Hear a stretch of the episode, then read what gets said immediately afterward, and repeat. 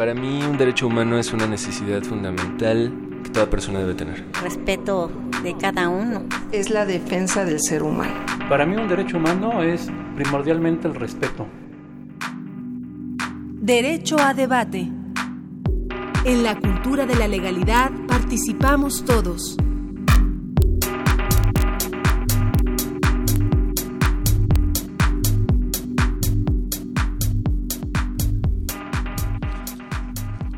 Hola, ¿qué tal? Muy buenos días. Como cada lunes les da la más cordial bienvenida a Diego Guerrero. Estamos en Derecho a Debate en la Cultura de la Legalidad. Participamos todos. El día de hoy, a quien presentaré más adelante, nos acompaña Adelina Lobo, presidenta de la Asociación Civil Ánimos Novandi, que bueno, platicaremos de diversos temas con ella, sobre todo del derecho a la reinserción social efectiva. Y, además, y justo antes de entrar al programa, platicamos con ella que eh, su asociación, de la cual al final me gustaría que platicara más sobre ella, han tocado y han trabajado sobre diversos temas. Es una mujer que, bueno, ya cuando haré la presentación, eh, debo reconocer que es una mujer que siempre tiene una voz social, siempre tiene una voz efectiva de los diversos temas en el ámbito eh, en el ámbito de los problemas y de los y de los temas más importantes sociales.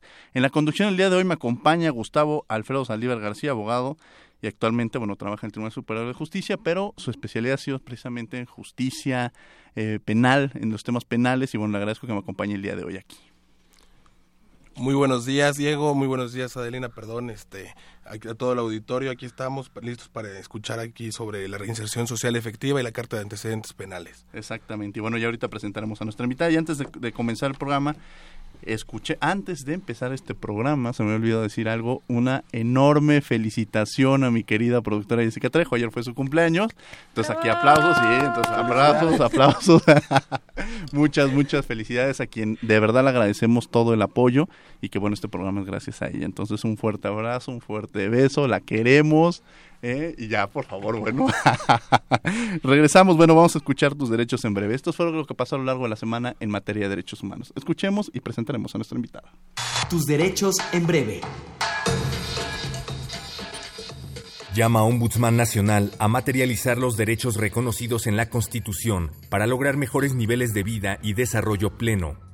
El Ombudsman Nacional, Luis Raúl González Pérez, convocó a contribuir a que el compromiso que como nación asumimos en favor de los derechos humanos reconocidos en la Constitución se materialice en beneficio de todos en un verdadero Estado democrático y social de derecho que proteja y haga efectivos los derechos de las personas para que accedan a mejores niveles de vida y condiciones para su desarrollo más pleno e enfatizó que en la protección y defensa efectiva de los derechos humanos está el verdadero destino del país.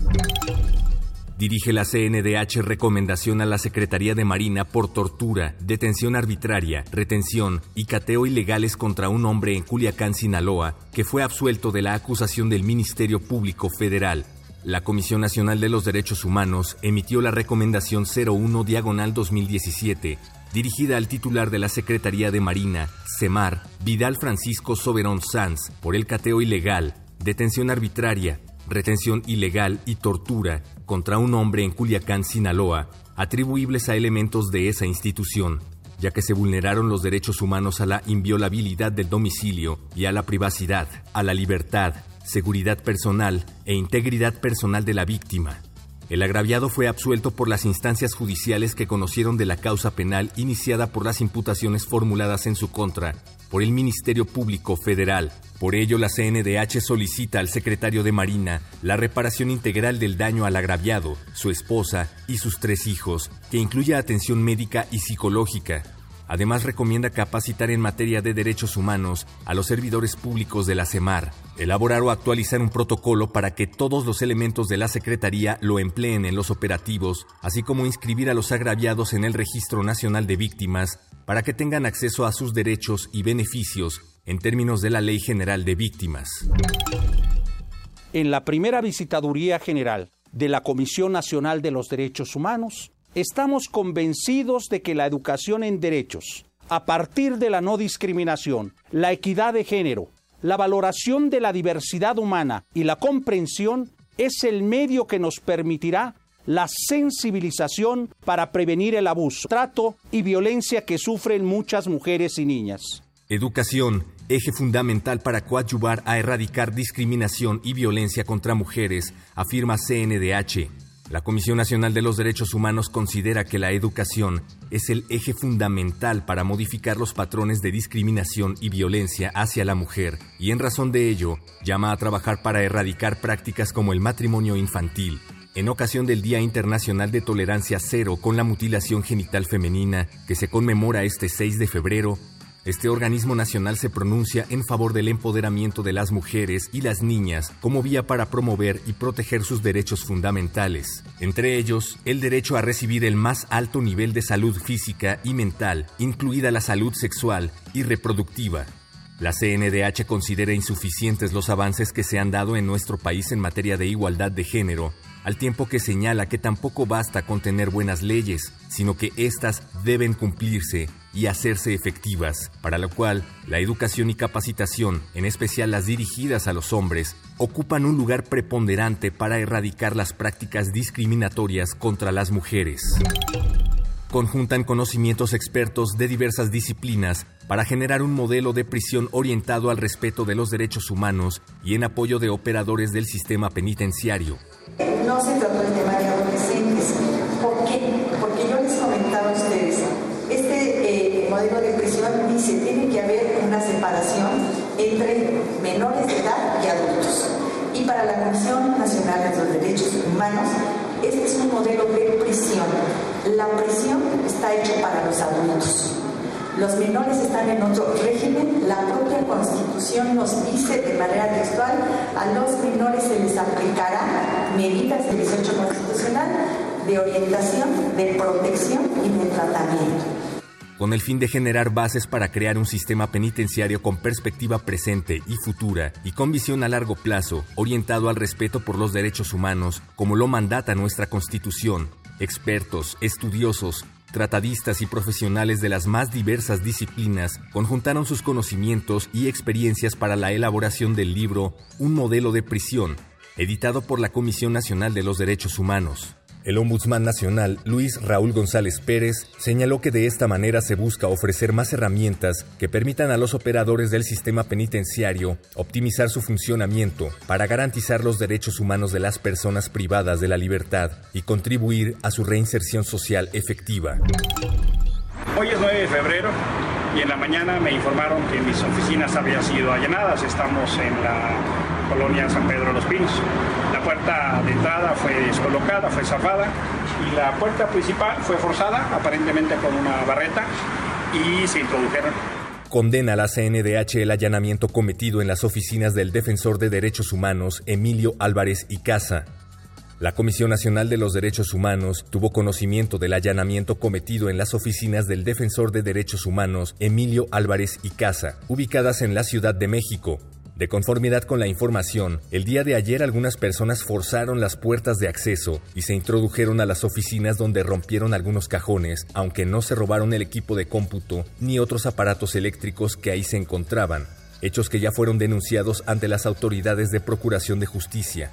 Personal de la CNDH sostuvo comunicación con el agraviado, a quien ofreció la asesoría y el acompañamiento correspondiente. Asimismo, este organismo nacional solicitó a la Secretaría General de Gobierno de la Ciudad de México medidas cautelares para resguardar la seguridad tanto del defensor como de sus oficinas, mismas que deberán implementarse en coordinación con el beneficiario, así como para que se realice una investigación exhaustiva a fin de determinar el origen de la agresión y sancionar a los responsables para que no haya impunidad como señaló la CNDH en la Recomendación General 25 sobre agravios a personas defensoras de los derechos humanos, las personas y organizaciones que se dedican a la promoción y defensa de los derechos humanos deben poder desarrollar su trabajo de manera libre y sin ser víctimas de agresiones, por lo que las autoridades de los tres órdenes de gobierno deben garantizar su seguridad y generar políticas públicas que incidan en un contexto libre de violencia para las y los defensores de derechos humanos.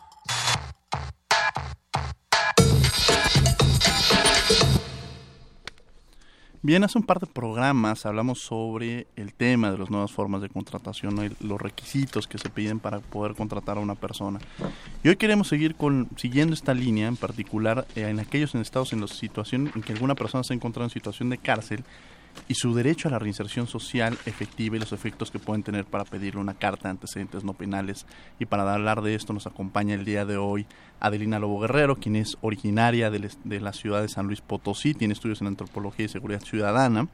Actualmente se desempeña como, y muy activamente, debo decirlo, ciudadana invitada permanente en el Consejo Nacional de Seguridad Pública, así como presidenta de la organización social, como lo habíamos mencionado, Animas Novandi, así desde hace joven que se interesó en la promoción y defensa, desde joven se interesó en la promoción y defensa de los derechos humanos, especialmente de mujeres, jóvenes y poblaciones en condiciones de alta vulnerabilidad social, por lo cual en el 2004 fundó la organización antes mencionada. Ha participado en diversos diseños de políticas públicas e iniciativas de ley eh, y diseñado modelos de intervención para atender a madres, adolescentes, personas privadas de su libertad, jóvenes eh, que participan en pandillas, así como reducir la violencia escolar, eh, los embarazos adolescentes, la violencia a las parejas eh, y bueno, eh, y las mujeres y consumo de las, hacia las mujeres y el consumo de sustancias legales e ilegales. Ha realizado diversas investigaciones que bueno, ya, ya abundaremos a lo largo del programa actualmente impulsa proyectos para regular los antecedentes jurídicos y eliminar la carta de no antecedentes penales. Entre sus publicaciones destacan Estudio Municipio Sí, Sexo, Mitos y Realidades, que lleva cuatro ediciones, y Soledad de los Ranchos, una historia que contar. En fin, bueno, eh, tuvimos que reducir un poco el resumen de nuestra querida invitada del día de hoy, que es joven en edad, pero en experiencia, creo que ha tocado diversos temas y que tocaremos, hablaremos a lo largo de este programa. Un placer tenerte el día de hoy aquí en los micrófonos de Derecho a Debate. Al contrario, un placer que me hayan invitado. Este también quiero felicitar por el cumpleaños a Jessica Trejo una vez más y este de verdad ha sido un placer este esta invitación y espero que lo disfrutemos todos. No, hombre, para nosotros es un placer tenerte el día de hoy aquí en los micrófonos de Derecho a Debate. Y bueno, eh, precisamente entrábamos en esta introducción yo debo reconocer, eh, fui eh, testigo un poco de esta, de esta iniciativa que presenta esta Adelina, que la presentó precisamente en, en estas reuniones que se llevan a cabo este, en el Consejo Nacional de Seguridad Pública, en el cual ella forma parte. Y cuando toma el micrófono Adelina, Adelina tienes temas siempre muy, muy interesantes y que sobre todo que están a la vanguardia y con esta juventud que te caracteriza, eh, lo decía de edad, pero con una gran experiencia, y el tema que vamos a tocar el día de hoy me gustaría que tú misma nos introdujeras para poder em, empezar a hablar sobre el mismo, ¿no? Ok, este, a ver, generalmente eh, todos los proyectos que hacemos desde la asociación nacen de la práctica, nacen de un conocimiento de base de, los problemas sociales. Hace aproximadamente cuatro años eh, empezamos a trabajar de manera sostenida con población penitenciaria en San Luis Potosí y eventualmente nos dimos cuenta del efecto que, tenemos de la puerta giratoria, ¿no? Que es, están en prisión, salen, pasan unos cuantos meses, tal vez un año y los tienes de regreso. Entonces decíamos, ¿por qué? ¿Cuáles son las causas que están provocando esto. Y a ver, las personas que eh, terminan con una sentencia condenatoria tienen el antecedente penal. Cuando salen, salen con una necesidad obviamente de empleo porque tienen deudas y el empleo al final del día eh, dignifica a, la persona. Entonces, al momento de buscar empleo, por ejemplo, buscan ser eh, choferes del transporte público. Y resulta que para la licencia de manejo les piden la carta de antecedentes penales. Entonces ya no pueden trabajar ahí. Se van a la industria, quieren ser obreros porque también muchos no tienen una licenciatura, etcétera, entonces buscan tener un empleo ahí, requisito, carta en antecedentes penales. Entonces, ¿qué es lo que hacemos como sociedad? Los empujamos hacia la informalidad o la abierta ilegalidad. Además, si la persona pasó, no sé, los últimos tres años privado de la libertad, su red, de, digamos, social está vinculada a actividades ilegales. Entonces, si cuando salen de prisión les dicen, busca fulanito, busca sutanito y te va a dar chamba, ¿sí? Entonces, los vamos empujando a que se a que vuelvan a una carrera criminal. Claro. Y los tienes de regreso. Tan es así que las tasas de reincidencia están arriba del 60%. Entonces, no nos está funcionando la carta de no antecedentes penales como está. Claro. Cuando iniciamos eh, el proyecto eh, en la asociación, dijimos, hay que eliminarla. ¿no? ¿Por qué? Porque viola el derecho al trabajo. y entonces comenzamos a trabajar ahí. Sí, porque tienen derecho al trabajo, bla, bla, bla. Y llegamos a un punto a cuestionarnos algunas cosas. Porque eh, encontrábamos, por ejemplo, población que cometió delitos sexuales contra menores y decíamos, ok, y nos gustaría que una persona que fue sentenciada por pedofilia, esté dando clases este, en un kinder. Y no en un sentido estigmatizante, que, puede, llegar a interpretarse, ¿no? Si no, nos preguntábamos, ¿qué hace el sistema penitenciario mexicano para asegurarnos a la sociedad que esa persona que fue sentenciada por delitos este, sexuales contra menores, no vuelve penitenciario está diseñado para evitar la repetición de la conducta delictiva. Pero en la práctica es un desorden, por decirlo menos. Sí, claro. ¿Sí? No hay una clasificación exacta, tienes a personas que cometieron determinados delitos con personas que apenas van iniciando una carrera criminal, ¿no? Entonces, tienes autogobiernos, ¿sí? Tienes este, una falta de oportunidades de empleo, las personas casi no tienen actividades dentro del sistema penitenciario. Entonces, realmente no nos, el sistema penitenciario en la práctica no está funcionando para evitar la repetición de la conducta delictiva. Si a eso le sumas el 98% de impunidad que existe en el país, pues entonces terminamos que eh, concluyendo que la sociedad estamos en una condición de indefensión. Claro. A partir de eso es que empezamos a investigar quién había resuelto este problema. ¿No? Así, a ver, ¿quién tiene resuelto específicamente el tema de ofensores sexuales contra menores, este, que han, han sido sentenciados y que no vuelvan a afectar a, la sociedad. Encontramos, y por ejemplo, cada quien tiene su forma de solucionarlo en Estados Unidos, lista de ofensores sexuales con su dirección que obviamente no podría aplicar en México porque violaría eh, el derecho a, ¿cómo se llama? la reinserción social, también iría en contra de la protección de los datos personales, etcétera, ¿no? Entonces simplemente no, aparte yo no considero que esa sea una solución. Eh, porque sería continuar con el tema de la estigmatización. Después encontramos eh, en Francia la divulgación de los antecedentes penales se hace precisamente así. Si tienes antecedentes penales, te los divulgan. Tú los pides y te los dan. Y entonces tampoco nos pareció correcto porque es una divulgación de información negativa de la persona.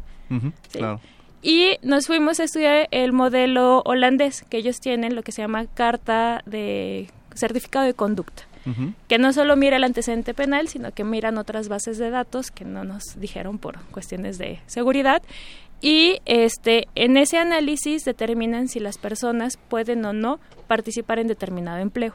En Holanda, por ley, todas las personas que se relacionan con menores tienen que solicitar y tener actualizado su certificado de conducta. ¿Y qué es lo que buscan principalmente? Aquellos delitos que atenten contra el sano desarrollo de la personalidad. Correcto. Gustavo, eh, empezaríamos contigo también este para empezar en preguntas y, y, y además efectivamente, como dice Adelina, conocer estos eh, esquemas que han funcionado en otros países también nos permite, eh, desde luego, adaptándolo al sistema y además con su formación eh, que tiene nuestra invitada nos permite entender que cómo se ha realizado en otros países para poder adaptarlo de alguna manera a México, ¿no? Gustavo. Ok, sí, de acuerdo, Diego. Este, pues como pregunta que tenemos que hacerle primero, el tema aquí fundamental es una reinserción social efectiva. ¿Qué debemos entender fuera ahorita de este momento eh, sobre la Carta de Antecedentes Penales? ¿Qué se debe entender como una reinserción social efectiva? Ok, reinserción social efectiva, eh, la parte efectiva es la parte interesante, ¿no? Porque reinserción social lo han entendido de mil y un formas, ¿no? Como desde eh, ya sales de prisión y ya te reinsertaste a la sociedad porque ya no estás privado de la libertad, hasta este con eh, la Ley Nacional de, Ejecución Penal que se contempla como la restitución plena de los derechos humanos de la persona. Entonces, la reinserción social efectiva tendría precisamente que ver con el respeto a los derechos de la persona. Sin embargo, aquí tendremos que hablar también de una ponderación de derechos. Y les voy a contar este a nivel de, de, caso paradigmático. Un profesor eh, en Tabasco fue condenado y sentenciado por abuso sexual infantil. Terminó su condena, se fue a vivir a Puebla. ¿sí? Meses después eh, entra a trabajar de profesor en una primaria. Meses después tiene cuatro carpetas de investigación por violación.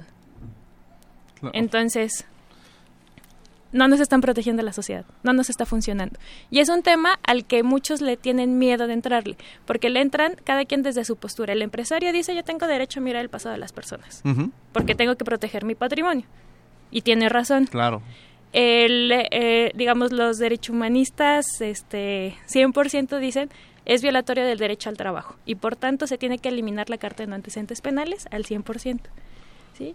Pero sin embargo, tenemos que verlo desde el punto de vista de qué le funciona a la sociedad. Y nosotros decimos, sí tienes derecho a mirar el pasado, pero solo aquel que tenga relación directa con el empleo que tú estás ofertando. Porque si el delito fue posesión de marihuana, ¿no? O que traía marihuana y le pusieron más para que pasara y fuera condenado, que sucede regularmente en nuestro país, este, entonces, ¿qué tiene que ver ese delito con, por ejemplo, administrar bienes o ser un gerente de banco? Pues absolutamente nada.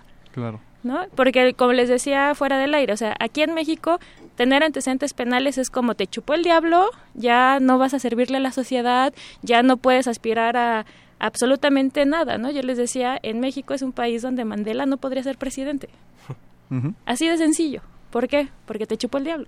Sí, no, eh, incluso me atrevería a dar algunos datos de la Comisión Nacional de Derechos Humanos. Registró en el año 2015 y ahorita me voy a ir a los 1280 quejas sobre presuntas violaciones a, derechos humanos a personas que se encuentran privadas de la libertad. Este es el informe que presenta la Comisión del informe de actividad del 2016 de, de, lo, de lo que se llevó a cabo. Pero en fin, creo que el tema, efectivamente, como mencionaba Adelina, es un tema de que eh, no necesariamente las condiciones en las que se encuentra este autogobierno que se lleva a cabo, que no necesariamente aquellos que están en prisión realmente eh, eh, realizaron algún delito, sino muchas veces después es el discúlpeme, este siempre no siempre no era usted, ¿no? Entonces, en fin, y también un tema fundamental que uno de los objetivos que se tiene que tener en los sistemas penitenciarios es el de la reinserción social. Y también nos percatamos que efectivamente no se llevan un procedimiento de actividades y el propio informe de la comisión nos, nos encuentra esas violaciones de derechos humanos que se llevan a cabo, de tal suerte que no tenemos un programa integral que los permita readaptarse nuevo socialmente hablando. Gustavo, te cedo el micrófono. Sí, bueno, como anotación, este, ahorita que mencionaste el término readaptarse, pues con la reforma constitucional que de 2008, precisamente el artículo 18 constitucional, se cambió ese término por una reinserción social porque este el legislador en su exposición de motivos manifestaba que la, precisamente el término readaptarse significaba que la persona era un, inadaptado, era una persona que tenía que ser excluido, que precisamente por eso este, la cárcel es te excluye de la sociedad para que tú puedas ahora con la reforma, gracias al trabajo, al deporte, a la te enseñan a trabajar también es, es una de las de lo que la reforma pretende que puedas tú reinsertarte a la sociedad y ya no ser como visto, como tú lo mencionaste, que ya te chupó el diablo. Entonces, otra pregunta que nosotros tenemos que hacer en este momento es, ¿en qué parámetros podemos basarnos para determinar que una persona sea reinsertado a la sociedad de una manera efectiva? De hecho, esa pregunta está bien, eh, es muy perversa, tengo que reconocer. este, ya le dijeron perverso a Gustavo. no, no, nada más a la pregunta, nada más a la pregunta. las, otras las otras partes yo no tengo el gusto, pero nada más a la pregunta. Eh, digamos, ¿quién está... Eh, legitimado. No, legitimado. A ver, si nos hacemos eh, la pregunta a nosotros mismos, ¿nosotros estamos adaptados para vivir en esta sociedad? Esa es la primera pregunta, ¿no? ¿Por qué? Porque partimos eh, de la segregación. Están en prisión y entonces ya no son parte de la sociedad. Claro que son parte de la sociedad. Y no solo son parte de la sociedad, son producto de la sociedad. Tenemos que asumir nuestra responsabilidad como sociedad. Somos una sociedad que discrimina, que estigmatiza y que recluye. ¿Sí? Que no entendemos la justicia, que en lugar de justicia queremos venganza, ¿no? Que cuando te roban algo, quieres que se pudra en la cárcel. Y eso no puede ser justicia. Y entonces, desde esa visión que tenemos como sociedad, ¿qué sería la reinserción social efectiva? No existiría, ¿no? Porque buscamos venganza, no justicia. Entonces, primero tenemos que cambiarnos el chip de lo que justicia significa dentro de nuestro nuevo ordenamiento, de lo que la justicia restaurativa es y que la pena corporal sería la última. Yo no estoy a favor de las penas corporales, pero también entiendo que el fenómeno delictivo en México no es un paseo por el parque. ¿no? Entonces, este, sí tenemos que estar ponderando eh, la incidencia delictiva, el tipo de delito y el contexto en el cual se, eh, se, genera este delito para, en base a eso, determinar en qué medida sería reinserción social efectiva. Porque también corremos el riesgo de que eh, caigamos en que las prisiones van a ser como escuelitas ¿no? Y entonces haz deporte y vas a estudiar la primaria y la secundaria. Ok, sí, pero eso nos asegura eh, que la persona al salir se reinserte y no vuelva a cometer la conducta delictiva. Digo, tenemos eh, eh, delincuentes de cuello blanco, ¿no? que tienen postdoctorados y no eso les evitó tener una conducta delictiva. ¿No? Entonces, la reinserción social yo creo que sí eh, tiene que ver con los derechos de, las personas una vez que han eh, compurgado su pena a regresar y este tener, digamos, la oportunidad de regresar a la sociedad y que la sociedad los aceptemos, pero también creo que tenemos que tomar en cuenta el derecho de la sociedad. ¿No? O sea, hay ciertos delitos que lastiman eh, gravemente a la sociedad y que afectan el desarrollo de las personas. Entonces, también en ese sentido, tenemos que tomar nuestra parte de proteger a la sociedad. No, no de proteger en un sentido estigmatizante, sino de proteger en un sentido de, a ver, tú ya me demostraste que bajo estas condiciones cometiste la conducta delictiva. Entonces, ¿qué es lo que voy a hacer como Estado? Evitar facilitar los medios para que lo vuelvas a hacer. Entonces, más o menos en esta ponderación de derechos es donde este, planteamos eh, el proyecto de regular los antecedentes penales. Sí sería eliminar la carta de antecedentes penales como la conocemos, que aparte no está regulado más que en ordenamientos administrativos para cobrarla. Entonces, imagínate una persona que sale de prisión este, y le piden la carta de antecedentes penales, ¿no? Y resulta que hay lugares donde cuesta hasta 378 pesos. Entonces, además no tenemos una base de datos nacional. Tú puedes tener antecedente penal en Chiapas, te, vas al Estado de México y no tienes. Es más, aquí mismo. la, Ciudad de México cerró ventanillas, entonces solamente la, la Comisión Nacional de Seguridad la expide a través del ODAPRIS y este solo son antecedentes penales federales. Entonces puedes tener antecedentes penales federales, pero entonces te vas al Estado de México y tramitas la carta de no antecedentes porque ahí nada más son estatales. Entonces, realmente como está ordenado ahorita no nos sirve a nadie, absolutamente a nadie. No nos sirve a la sociedad, no le sirve a las personas que han compurgado una pena, no le sirve al empleador porque tampoco va a tener la certeza de si esa persona tiene o no antecedentes penales, no le sirve al sistema de justicia porque no puede saber si esa persona tiene carpetas de investigación abiertas, si tiene antecedentes penales por el mismo tipo delictivo en algún otro estado. Entonces, Simplemente tenemos que ordenar esto. Claro, ahora a mí me, llama mucho la atención algo que, ya mencionó Gustavo y que, y que mencionabas tú, Adelina, en términos de si realmente, y además voy a adelantarme, cuando le hacía la, la invitación a Adelina le decía, ¿de qué tema quieres que hablemos? Y ella dijo, de mi tema. La siguiente pregunta era, ¿cuál de los temas? Porque tocas bastante temas, pero vámonos a este tema que, estamos abordando y que además casualmente coincidíamos en un evento que organizó la Comisión Nacional de Derechos Humanos estableciendo el proyecto que presenta sobre modelos de prisión, ¿no? Y en ese camino yo creo que la primera este, técnicos se empiezan a establecer, es, un informe bastante, bastante completo que aprovecharemos incluso este medio para regalar algunos, algunos ejemplares a través de las redes sociales para que los, los conozcan. Pero yéndome directamente al tema es, en sentido estricto, si, si el modelo, eh, en términos más bien no el modelo técnico, eh, sino si realmente están cumpliendo, y tú con tu experiencia, eh, los sistemas penitenciarios su función y tomando esta palabra reinserción social, es decir, si se están brindando oportunidades de formación académica, si se están brindando oportunidades de formación profesional que efectivamente estás cumpliendo eh, un número determinado de pueden ser eh, meses, años, en fin, pero que al final cuando tú salgas esos hayan sido productivos, que el Estado haya generado los mecanismos necesarios para que cuando tú salgas puedas reincorporarte socialmente. ¿Tú crees, no en lo teórico, sino más bien con tu experiencia en la práctica, crees que están funcionando en ese sentido? ¿Y qué se tiene que hacer? No? La respuesta es bien sencilla, no. ¿Qué se tiene que hacer?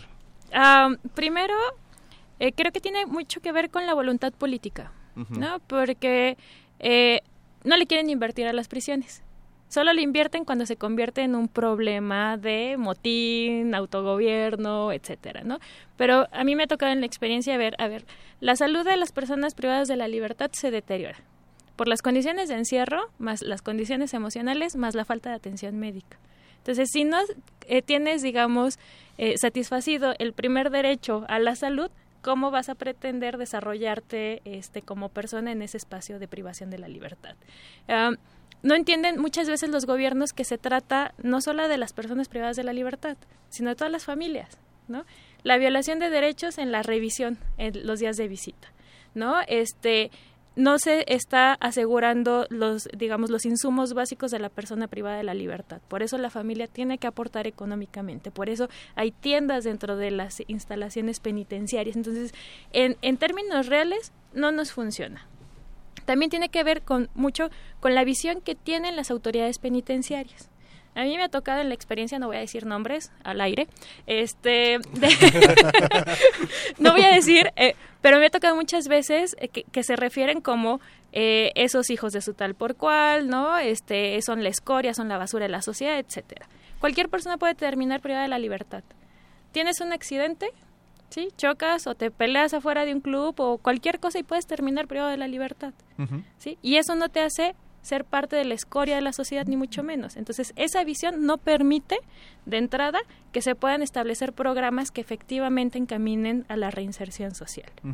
Entonces, no nos funciona en términos conceptuales, no nos funciona en términos prácticos y también una de las cosas que yo he observado es que nos falta mucho entender lo que significa la privación de la libertad.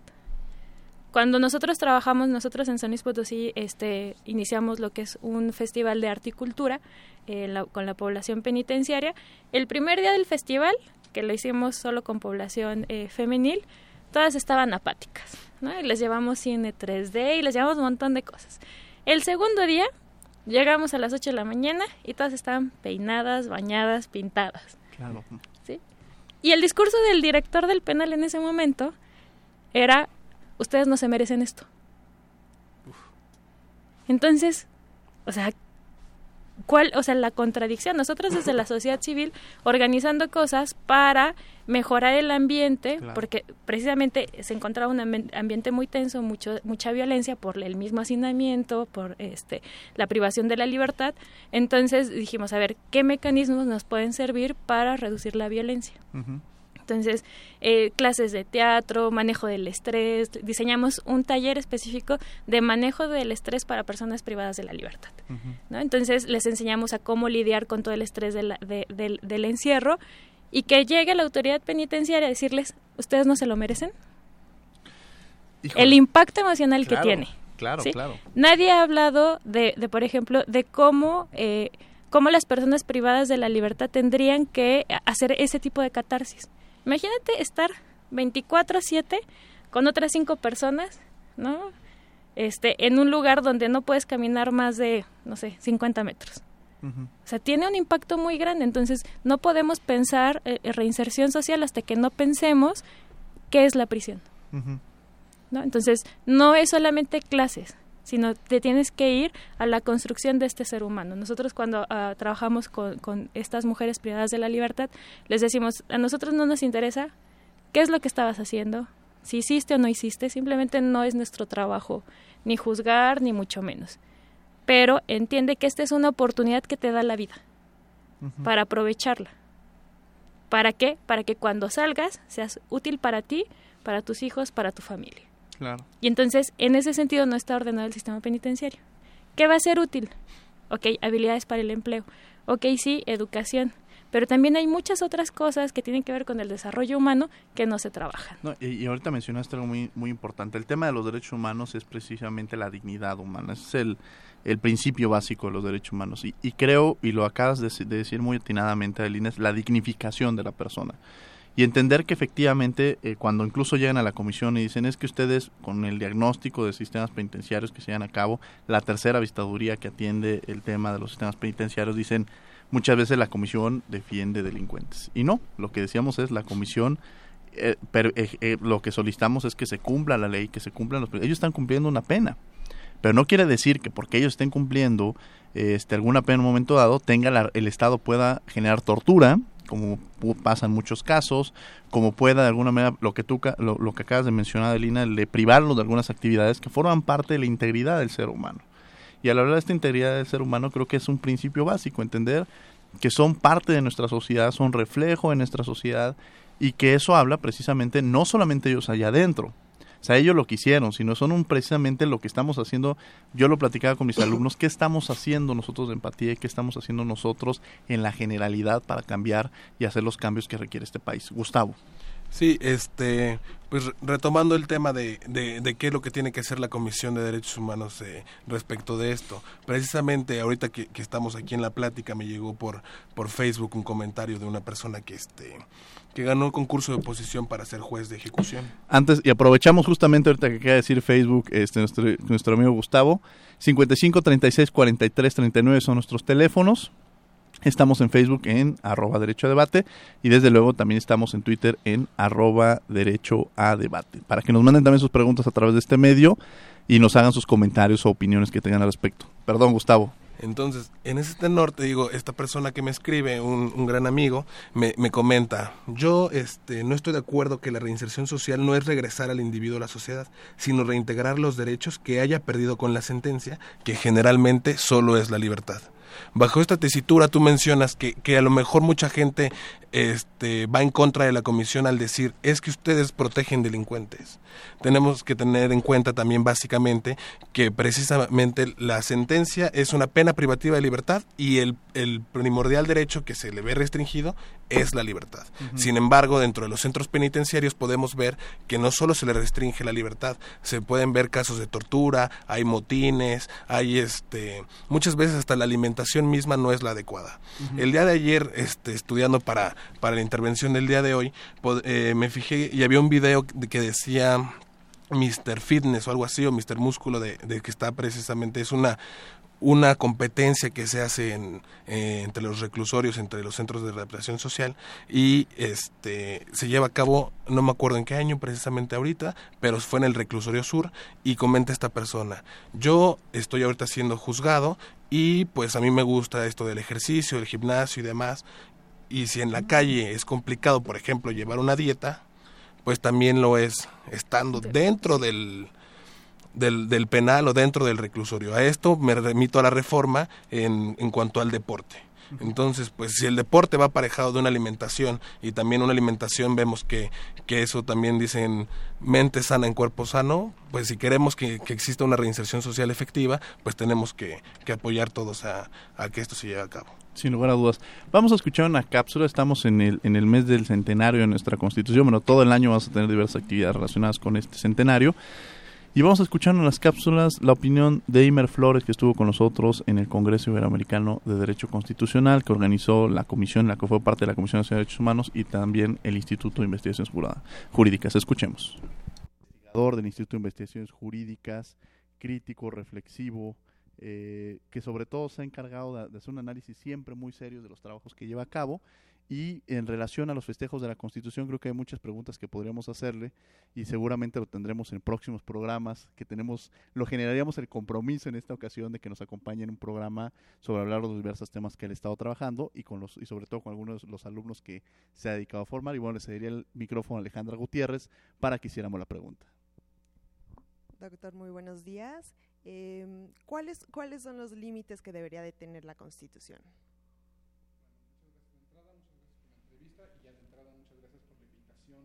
Al, programa, encantado de, ir, eso ya puestísimo. Aceptada, digamos, la invitación. Y bueno, ciertamente, el, por definición, decía yo ahorita, recordaba una, una en mi ponencia en el Congreso y eh, que, que todo, todo, toda constitución por definición tiene límites, que gobierno constitucional quiere decir gobierno limitado. Entonces yo creo que ya de entrada el hecho de tener una constitución ya te está marcando que hay límites. Los más obvios, los más claros, tienen que ser los derechos humanos.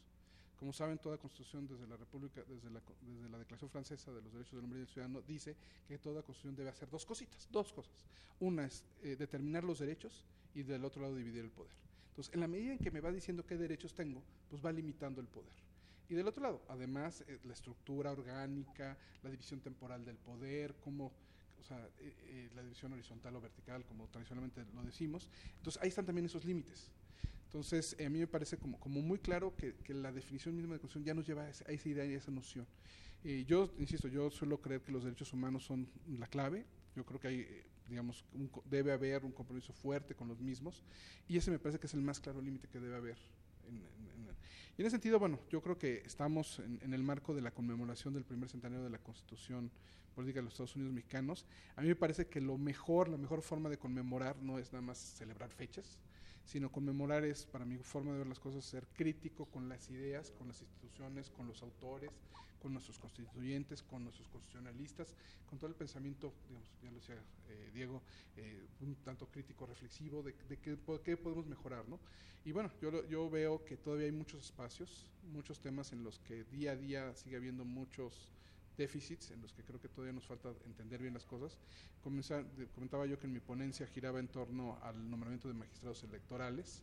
Eh, había un doble mandato, de, de, entrada en la Constitución se puso que la renovación tenía que ser escalonada, y luego había un doble mandato, muy concretito, que era al magistrado que salía en el 2015, habría que nombrarle un magistrado para que cumpliera un periodo de un año y medio hasta noviembre del 2016, y había un segundo mandato que era hay que nombrar a los magistrados de manera escalonada para que entren en funciones en, noviembre del 2016 y duren en su cargo hasta nueve años. Pero como se necesita hacer que sean renovación escalonada, se necesitaba acortarle el mandato a algunos de ellos y en el diseño se había marcado que unos dos durarían tres años, dos más durarían seis y tres más durarían nueve años. Eh, la, Corte hizo su procedimiento, convocó, le solicitó documentación, le solicitó un ensayo, eh, hizo una primera depuración de a 42 personas, de esos 42 los entrevistó, se quedó con 21, de esos 21 ya hizo las siete ternas que, tenía que mandar al Senado, y el Senado escogió de esas ternas a los, a los que él ya entiendo consideró que eran los mejores. Eh, y bueno, todo eso va muy bien, los nombra por periodos de, tres, de seis años, de nueve años, como debe ser, porque eso era el mandato constitucional y traducido en, lo, legal. Pero siete días después, el mismo Senado decide ampliarles el mandato. A los que eligió por tres años vamos a subirlos a siete, a los que elegimos por, eh, por seis los subimos a ocho y los de nueve se quedan con sus nueve años. ¿no? Eh, lo cual pues, está violentando lo que dice la Constitución, lo que dice la, ley, lo que decía la reforma, la idea de que se renovara gradualmente el órgano colegiado de, los magistrados del tribunal, pues era que cada tres años tuviéramos que nombrar magistrados, con lo cual se, se mantiene la idea de, de renovación escalonada cada tres años. Comunícate con nosotros. En Facebook búscanos como Derecho a Debate y en Twitter arroba Derecho a Debate. Teléfono en cabina 5536 4339.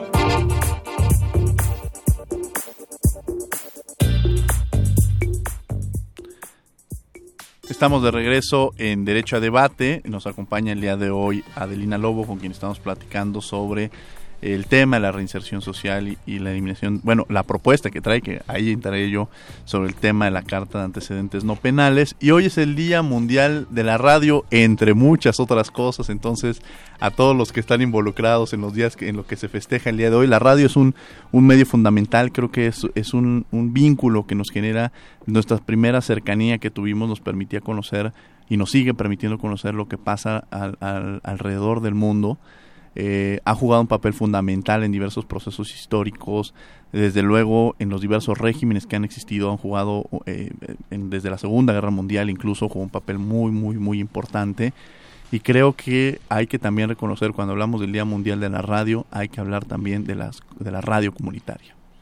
Y así como eh, esos espacios que permiten a las comunidades difundir las lo que para ellos se considera que es importante, entonces hay que reconocerlo y para mí un abrazo afectuoso sobre todo a la radio y de aquí es de Radio UNAM y sobre todo a nuestras hermanas radios comunitarias. Estamos con Adelina Lobo, Lobo hablando sobre la reinserción social. ¿Qué viene? O sea, ¿qué tenemos que hacer, mi querida Adelina?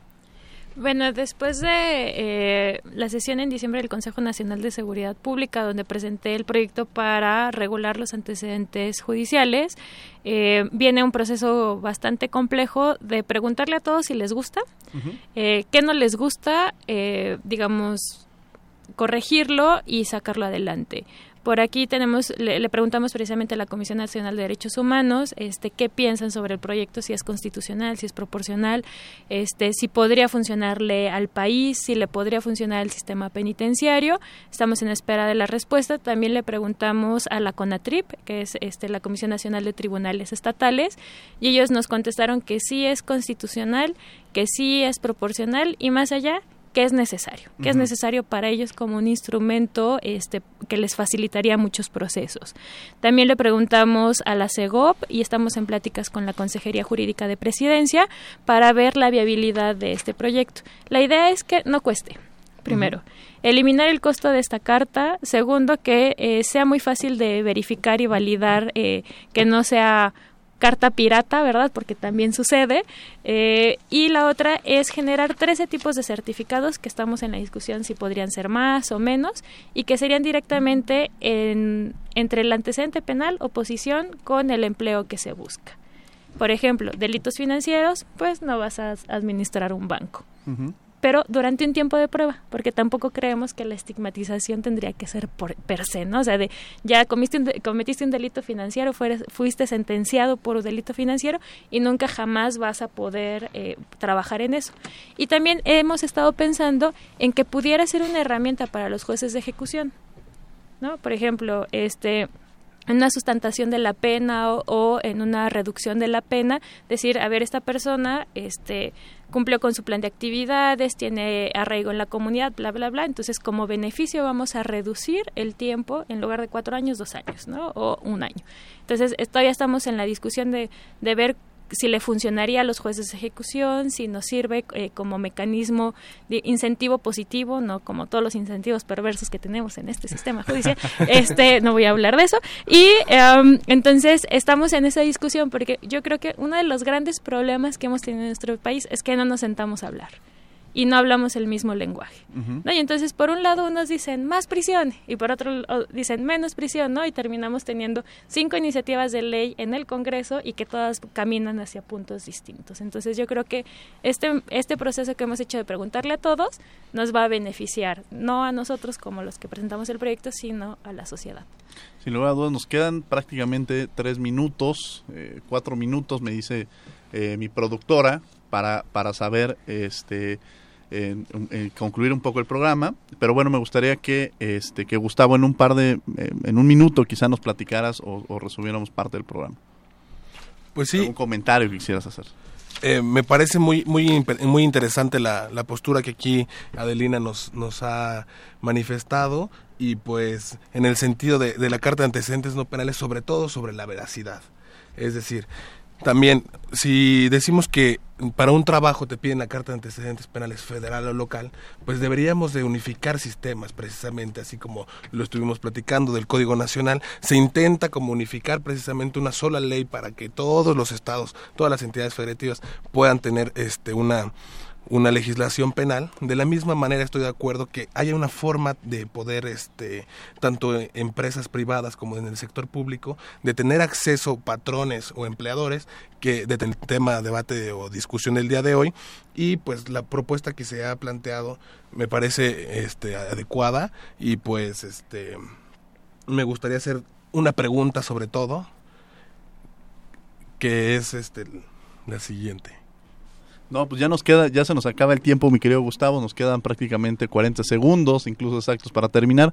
Yo le pedí a Adelina que resumiéramos el programa, algún comentario que quiera hacer y desde luego que también nos hable sobre, nos haga el comentario donde podemos saber sobre su organización. Eh, bueno, antes que nada, muchísimas gracias por la invitación, ha sido todo un placer estar aquí el día de hoy y eh, bueno, si quieren conocer más de este tema y lo podemos seguir debatiendo en redes sociales, a través de Twitter, de la página de Facebook de la asociación. De una vez dando la dirección. Eh, en Twitter es arroba Animos es un poco largo, pero está bien. Y en Facebook es también Animos Novandi, es la, el fanpage. Y también en mis redes sociales, en Twitter Adelobo este, y en Facebook Adelina Lobo Guerrero. Em, digamos, este es un tema que hay que ponderar y, entre otras cosas, pues la asociación está a disposición de todo lo que sea necesario. Seguramente tendremos en otros programas, invitaremos de nuevo a Adelina. En voz en cápsula el día de hoy estuvo Héctor Castañeda, en los controles técnicos Arturo González, en redes sociales Karina Méndez, en con asistencia de Ernesto Díaz y en la producción mi, mi queridísima Jessica Trejo. Al micrófono Diego Guerrero y Gustavo Salivar García. El día de hoy tuvimos a Dina Lobo como invitada. No olviden que nos escuchamos de ley el próximo lunes a las 10 de la mañana. Esto fue Derecho a Debate. Radio UNAM y la CNDH presentaron Derecho a debate. En la cultura de la legalidad participamos todos.